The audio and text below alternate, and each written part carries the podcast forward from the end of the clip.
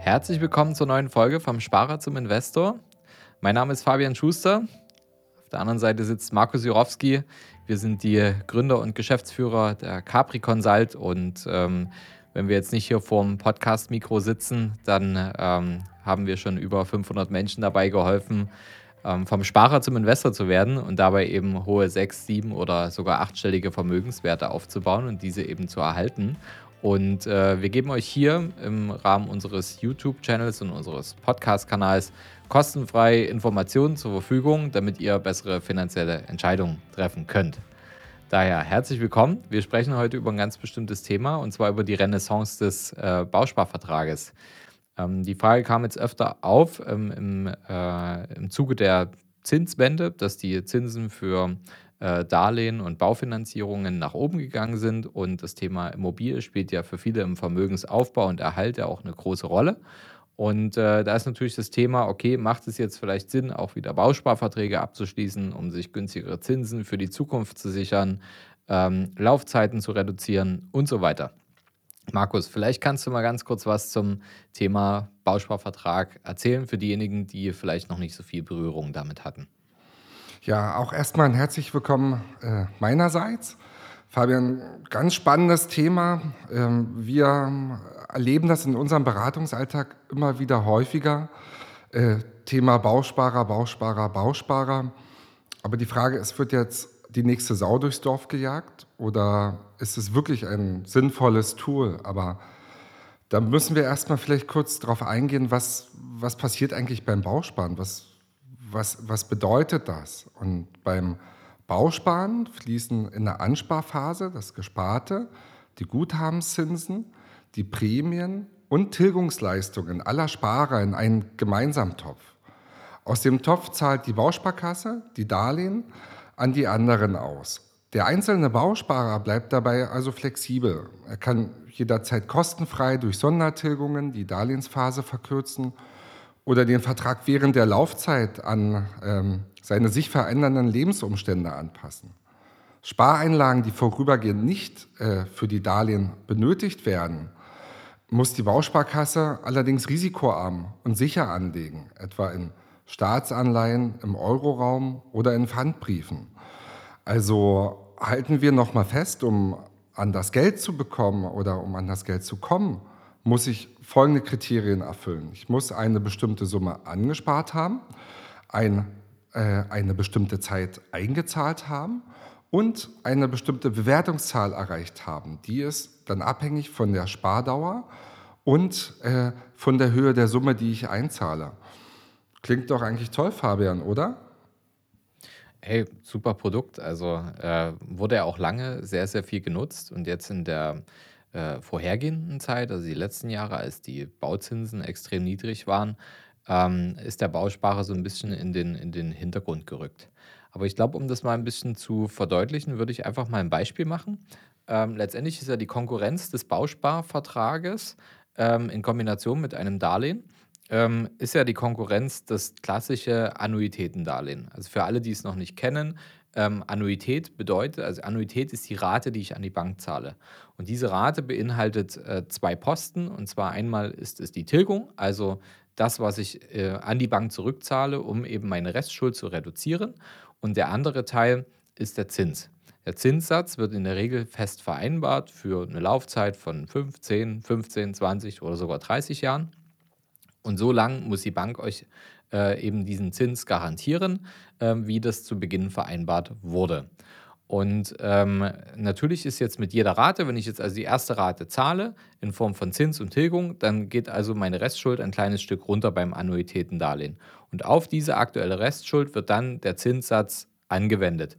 Das heißt, der Zinsbetrag innerhalb der Annuität, der wird immer niedriger und der Tilgungsbetrag wird immer höher, weil die Annuität, die Rate selber, die bleibt die ganze Zeit gleich beim Annuitätendarlehen. Im Vergleich dazu, wenn man jetzt einen Bausparvertrag abschließt, ähm, äh, macht man das in der Regel mit einem tilgungsfreien Darlehen. Jetzt machen wir einfach mal ein Beispiel, wie das Ganze funktioniert. Denn man weiß meistens erst nach ja, 10, 20 oder vielleicht sogar 30 Jahren, ob der Bausparvertrag wirklich eine gute Idee war. Und aktuell ergibt sich da jetzt ein spannender Zeitpunkt, weil die Bauzinsen sind ja recht sprunghaft angestiegen und liegen jetzt über dem Zinsniveau vieler Bausparverträge. Und ähm, da schneidet natürlich, wenn man das jetzt mal so die Zahlen nebeneinander legt, der Bausparvertrag im Vergleich zum Baukredit relativ gut ab. Ähm, und darüber werden wir auch gleich mal eine kleine Rechnung machen. In der Beispielrechnung soll eine Eigentumswohnung mit einem Kredit in Höhe von 300.000 Euro finanziert werden. Ähm, wir rechnen jetzt mal damit, dass Erwerbsnebenkosten anfallen, also für Notar, Grundbuchgebühren, ähm, Grunderwerbssteuer, Vermittlungsgebühren ähm, in Höhe von 25.500 Euro und die trägt man jetzt einfach aus Eigenkapital und den Kaufpreis, den finanzieren wir in voller Höhe. Das Ziel ist, dass innerhalb von 30 Jahren äh, die Wohnung abbezahlt sein soll. Und jetzt vergleichen wir also das klassische Annuitätendarlehen als Volltilgerdarlehen innerhalb der nächsten 30 Jahre ähm, und äh, einer Zinsbindung von 30 Jahren. Ähm, nehmen wir jetzt mal hypothetisch an, da liegt jetzt der Zins, ja, das kann jetzt ständig schwanken. In unserem Beispiel liegt er jetzt einfach mal bei 3,92 Prozent. Und alternativ dazu ist ein Bausparvertrag, ähm, äh, wird abgeschlossen, ähm, der 15 Jahre lang bespart wird und dann zuteilungsreif wird. Also das heißt, wir haben bis dahin Geld angespart und dann ähm, besteht die Möglichkeit, ähm, diese Zuteilung zu beantragen. Bis dahin finanziert man die Wohnung mit einem tilgungsfreien Baukredit, bei dem man eben nur die Zinsen an die Bank zahlt. Die monatliche Rate setzt sich hier eben aus dem Bausparbetrag, also dieser Ansparung, und den Zinskosten für den Bankkredit zusammen. Für diejenigen, die ein hohes Einkommen haben, also auch einen hohen Steuersatz zahlen, ist es natürlich durchaus von Vorteil, weil die Zinsen sind wiederum, zumindest wenn es eine Kapitalanlage ist und nicht eigengenutzt wird, sind halt dann steuerlich komplett abzugsfähig. Ähm, weil die Zinsen ja beim Bausparvertrag aktuell deutlich niedriger sind als bei einem Annuitätendarlehen, profitiert man am Ende der Laufzeit äh, nämlich von einer dicken, fetten Ersparnis. Und das sind tatsächlich äh, in Summe zwei Jahre eher abbezahlt zu haben und man hat in Summe 22.728 Euro weniger bezahlt für die ganze Wohnung. Und das ist natürlich äh, ein interessantes äh, Thema. Und das sind in Summe, wenn wir es einfach mal äh, ähm, vergleichen, wir haben bei dem Annuitätendarlehen innerhalb der 30 Jahre, haben wir äh, Zinskosten in Höhe von 210.000 Euro und eine Laufzeit eben von 30 Jahre. Und beim Bausparvertrag haben wir Zinskosten von 187.000 Euro. Das heißt, wir haben schon wirklich deutlich weniger Zinsen bezahlt. Die Rate ist exakt gleich. Also bei beiden Fällen wäre die Rate bei 1.420 Euro. Und da gewinnt jetzt tatsächlich aktuell der Bausparvertrag. Eigentlich eine geile Sache, oder? Klar. Also klingt auch wieder mega toll. Ähm, wird auch mit Sicherheit von den Bankern oder von den Bausparexperten auch super aufbereitet. Und ähm, das Schöne ist ja, so ein Bausparvertrag, der, der, der klingt ja eigentlich so wie die eierlegende Wollmilchsau. Also das, was man so immer gerne hätte, das ist ein Bausparvertrag. Aber jetzt machen wir es mal wie die Profis. Jetzt schauen wir doch einfach mal über den Tellerrand hinaus und überlegen, was passiert denn mit meinem Geld? Ähm, was ich, was ich in so einem Bausparvertrag anspare, was kriegen wir denn da für einen Zins aktuell? Ich glaube, wir liegen jetzt aktuell bei 1,4, 1,5 Prozent, wenn ich schon gut bin, Verzinsung. Das klingt ja erstmal auch äh, mehr als aufs in der Guthaben. Vergangenheit. Bitte? Aufs Guthaben, genau. Aufs Guthaben, äh, ja. Aufs, Gut, aufs Guthaben, ist die Guthabensverzinsung, ist das. Und das klingt ja auch erstmal klasse und klingt doch auch erstmal viel, viel mehr, als wir die letzten 10, 20 Jahre hatten, da war es in den letzten 10 Jahren war es in etwa bei 0,1 bis 0,5 Prozent. Da klingt doch wieder 1,5 Prozent toll. Also ihr merkt schon, ist schon eine tolle Marketingmasche, die jetzt auch wieder hier abläuft. Aber was bekomme ich denn mal, jetzt mache ich die Rechnung mal anders und schaue mal, was ich auf dem Kapitalmarkt bekomme für mein Guthaben. Wie bekomme ich denn da mein Guthaben verzinst? Bin ich etwas dynamisch, und da spreche ich noch nicht von hohen Risiken, sondern dynamisch aufgestellt, schaffe ich es netto nach Kosten über eine Laufzeit von zehn Jahren zwischen 6 und 7 Prozent auf mein äh, Guthaben ähm, äh, als Verzinsung zu bekommen. Und was spricht denn dagegen zu sagen, ich lege mein Geld jetzt frei auf dem Markt an, suche mir eine super Finanzierung, äh, schaue da, dass ich langfristig gut aufgestellt bin, habe vielleicht auch eine längere ähm, äh, Darlehensfestschreibung und äh, erwirtschafte 7% Zinsen auf mein angespartes Geld. Das ist bei weitem mehr als 1 oder 1,5 Prozent. Und gehe dann in die Sondertilgung rein, nehme dann das Geld und gehe in die Sondertilgung rein. Und habe mit Sicherheit eine viel, viel höhere Tilgungsleistung, als wenn ich wieder ein Finanzprodukt mit einbaue und wieder meine, meine Finanzprodukte multipliziere. Man darf ja auch nicht vergessen, ähm, also so interessant das für den Bausparvertrag ja klingt ähm, und, und äh, das tilgungsfreie Darlehen, was dahinter steht, ähm, das ist ja in einer idealen Welt, äh, ist das so, dass man sagt, okay, ich kaufe mir heute eine Immobilie, die ich die nächsten 30 Jahre lang so nutze, wie ich mir das jetzt vorstelle und auch behalten will und im Familienbesitz und so weiter.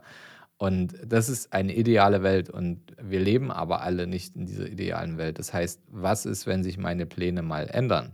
Und äh, da bin ich natürlich an das Konstrukt des Bausparvertrages ähm, auch ein Stück weit gebunden, weil der ja nur unter bestimmten Bedingungen auch zuteilungsreif wird und funktioniert. Ähm, wenn ich also mal nicht meine Sparraten erbringen kann in dieser äh, gesamten Höhe oder zwischendurch eben das Kapital mal anders verwenden wollte, das, dann geht auf einmal der ganze Plan nicht auf. Und das muss einem einfach bewusst sein. Also so schön das ist, diese Planungssicherheit zu haben, auf der anderen Seite raubt sie uns natürlich ähm, eine ganze, ganze Menge Optionen A, das Geld auf dem Markt anzulegen und ich habe also Opportunitätskosten, Geld, was ich hätte verdienen können, ähm, äh, verdiene ich nicht. Und auf der anderen Seite beraube ich mir natürlich jegliche ähm, Flexibilität, was das Thema angeht. Und das ist gleichzeitig, ne, zu jeder Chance steht ein Risiko gegenüber. Ähm, und das sollte man natürlich mal für sich bewerten, weil so schön das klingt in diesen Berechnungsbeispielen, ähm, muss man sich immer noch mal die Frage stellen, okay, äh, was sind denn die Alternativen? Was, was kann ich halt machen? Und beim Thema Alternativen kommen wir vielleicht mal noch zu einer Hörerfrage, Markus. Ähm, wir hatten jetzt noch eine Frage ähm, auch zum Thema Finanzierung und äh, vor allem, ja, Zukunft, weil da ging es darum, dass ähm, wie, wie schützt man sich jetzt äh, davor, wenn man jetzt eine Finanzierung aufgenommen hat und äh, ich weiß schon ganz genau, dass ich in fünf Jahren, sechs Jahren, sieben Jahren, whatever, ähm, muss ich jetzt beispielsweise noch ein Restdarlehen von 100.000, 200.000, 300.000 Euro, ähm, was noch an Restschuld da ist, dann läuft meine, meine Zinsbindung aus und ich muss das irgendwie weiterfinanzieren, damit ich nicht mein Hab und Gut äh, verkaufen muss. Ähm, und man hat aber vielleicht unter anderen Zinsbedingungen, also günstigeren Zinsbedingungen finanziert und denkt sich jetzt so, okay, wenn ich jetzt zu den aktuellen Zinsen finanzieren müsste, egal ob es jetzt das Eigenheim oder äh, die Investmentimmobilie ist, ähm, äh, schlage ich ja die Hände über den Kopf zusammen und denke mir, oh mein Gott, wie soll ich das eh hinbekommen? Vielleicht kannst du mal so einen kleinen Einblick geben, äh, wie, wie wir als Berater in so einer Situation ähm, da agieren würden. Sehr, sehr gerne, Fabian. Es ist ja grundsätzlich ein Problem, was auf viele zukommen wird, die ganz so auf Kante, knapp auf Kante finanziert haben, noch während der Niedrigzinsphase. Da werden sehr, sehr viele Kalkulationen einfach über Bord geworfen und ähm, Anschlussfinanzierungen werden natürlich exorbitant teuer. Also es ist ein Unterschied, ob ich zu 0,5, 1 oder 1,5 Prozent äh, finanziere oder dann zu 4,5 oder 5,5 Prozent eine Anschlussfinanzierung machen muss. Und da ist es natürlich so, dass äh, auch die, äh, die Industrie, damit meine ich die Versicherungen und auch die Bausparkassen, sich natürlich wieder aus dieser äh, Misere der Kunden wieder ein, die versuchen die Gunst der Stunde zu nutzen und versuchen natürlich wieder den Bausparvertrag mit anzubringen und den äh, als, als Lösung zu präsentieren. Ich ähm, finde, rechnen wir es doch einfach mal durch. Ähm, nehmen wir doch mal eine Bausparsumme von 100.000 Euro. Das heißt, ähm, ihr schließt jetzt einen äh, Bausparvertrag ab der eine Bausparsumme von 100.000 Euro hat, hat. Die Summe könnt ihr frei festlegen. Ihr könnt 50.000, ihr könnt eine Million nehmen. Und ihr müsst in einem gewissen Zeitraum circa 60 Prozent ansparen. Ne, bleiben wir bei den 100.000 Euro.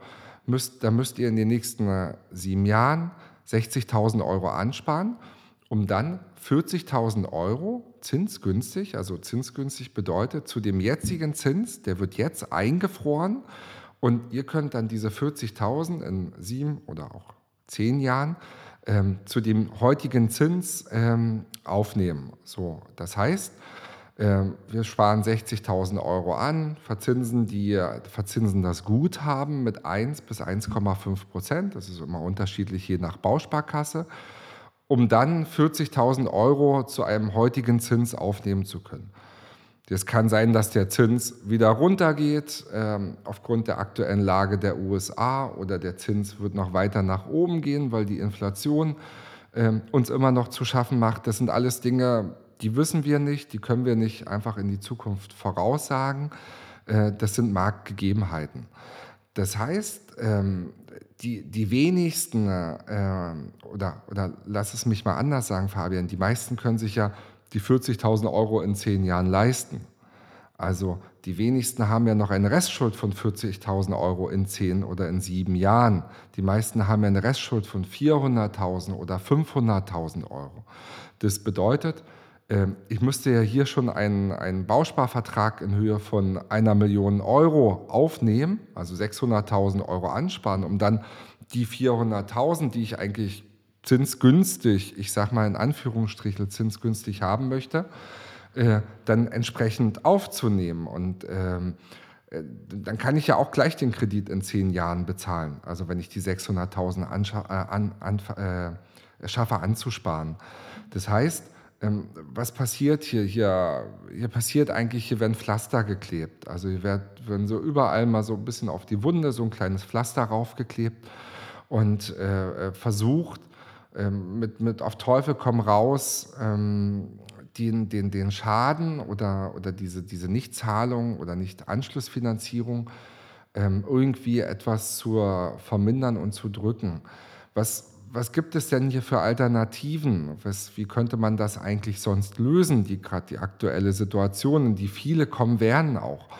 Ähm, der, der in den nächsten zwei, drei, vier Jahren Anschluss finanzieren muss, dem sei natürlich geraten, sich jetzt schon um eine Baufinanzierung oder eine Anschlussfinanzierung zu kümmern und jetzt schon zu schauen, wo bekomme ich ein Darlehen, äh, zu welchen Zinsen und äh, schauen, äh, wie da die persönlichen oder die, die, die eigenen Kreditverträge gestrickt sind, um eine etwaige Anschlussfinanzierung zu tätigen. Und diejenigen, die noch sieben oder zehn oder 15 Jahre haben, um äh, dann eine Anschlussfinanzierung zu tätigen, denen raten wir bei uns im Haus, ähm, je nachdem unterschiedlich, wie die, wie, die, wie die Haushaltsrechnung bei jedem ist, aber versuchen einfach mehr zu sparen, mehr Geld effektiv arbeiten zu lassen. Das könnte äh, ein einfaches Investmentdepot sein mit einer vernünftigen Investmentstrategie dahinter und schauen, dass man so viel wie möglich jetzt Liquidität beiseite, äh, äh, äh, beiseite legt und effektiv äh, oder so effektiv wie möglich arbeiten lässt, um später diese, diesen fehlenden Kredit oder, oder die, die, die höheren Zinsen, die man dann zahlen muss, ähm, zu kompensieren.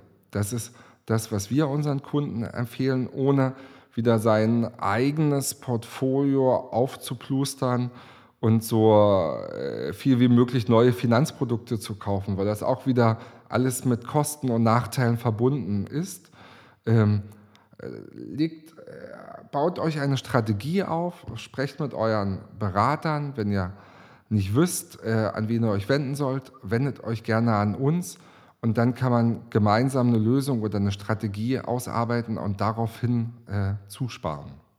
Ich glaube, das Wichtigste ist, dass, dass man sich jetzt von der Industrie halt nicht täuschen lässt. Ne? Ich meine, die haben alle unheimlich gute äh, äh, Marketingabteilungen und, und äh, viele Budgets, ähm, die natürlich jetzt wieder in, in die Marketingmaschinerie auf die aktuelle Situation reingepumpt werden. Und ähm, man darf sich da nicht äh, davon lenken lassen, dann jetzt aus Panik irgendwelche neuen Produkte abschließen zu lassen und wieder neue Kosten zu erzeugen. Und ähm, natürlich ist es okay und ist auch nicht schlimm, wenn man in der Vergangenheit nicht immer alles richtig gemacht hat in, in seinem Sinne. Ne? Man agiert ja immer irgendwie nach bestem Wissen und Gewissen.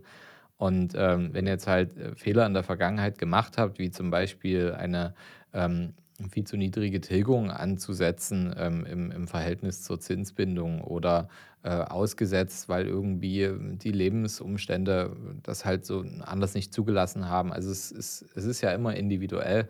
Ähm, aber wenn man jetzt die Dinge angeht, ne, es soll ja jetzt auch keiner, der jetzt anfangen will, in Immobilien zu investieren und ein Darlehen aufzunehmen, diesen Hebeleffekt, Leverage zu nutzen, er soll sich davon ja jetzt nicht abgeschreckt fühlen. Ähm, es geht ja nur darum, dass man halt von Beginn an verschiedene Fälle auch mit in, in Betracht zieht. Ähm, und jetzt mal als, als kleines Beispiel vielleicht noch abschließend ähm, für den heutigen Talk. Ähm, man kann eine sogenannte Sensitivitätsbetrachtung machen. Das machen die Banken auch. Das heißt, wenn ich eine Immobilie kaufe zu den aktuellen Zins- und Tilgungskonditionen, dann schaue ich mir an, ähm, wenn ich jetzt zum Beispiel eine Zinsbindung von 15 Jahren habe, dann schaue ich mir das Jahr 15 an, wenn die Zinsbindung ausläuft, wie viel Restschuld habe ich jetzt noch da und ähm, jetzt mache ich eine Sensitivitätsbetrachtung. Das heißt, ich setze jetzt mal an, wie viel Zins und Tilgung wird es denn hypothetisch im besten oder schlechtesten Falle in 15 Jahren sein. Und ähm, da hat man in der Niedrigzinsphase hat man in der Regel eine SIMA-Annuität. Das heißt also, man hat 7% auf die Restschuld gerechnet und hat geschaut, kann ich mir das eben noch leisten mit meinen Einkünften, Mieteinnahmen und so weiter.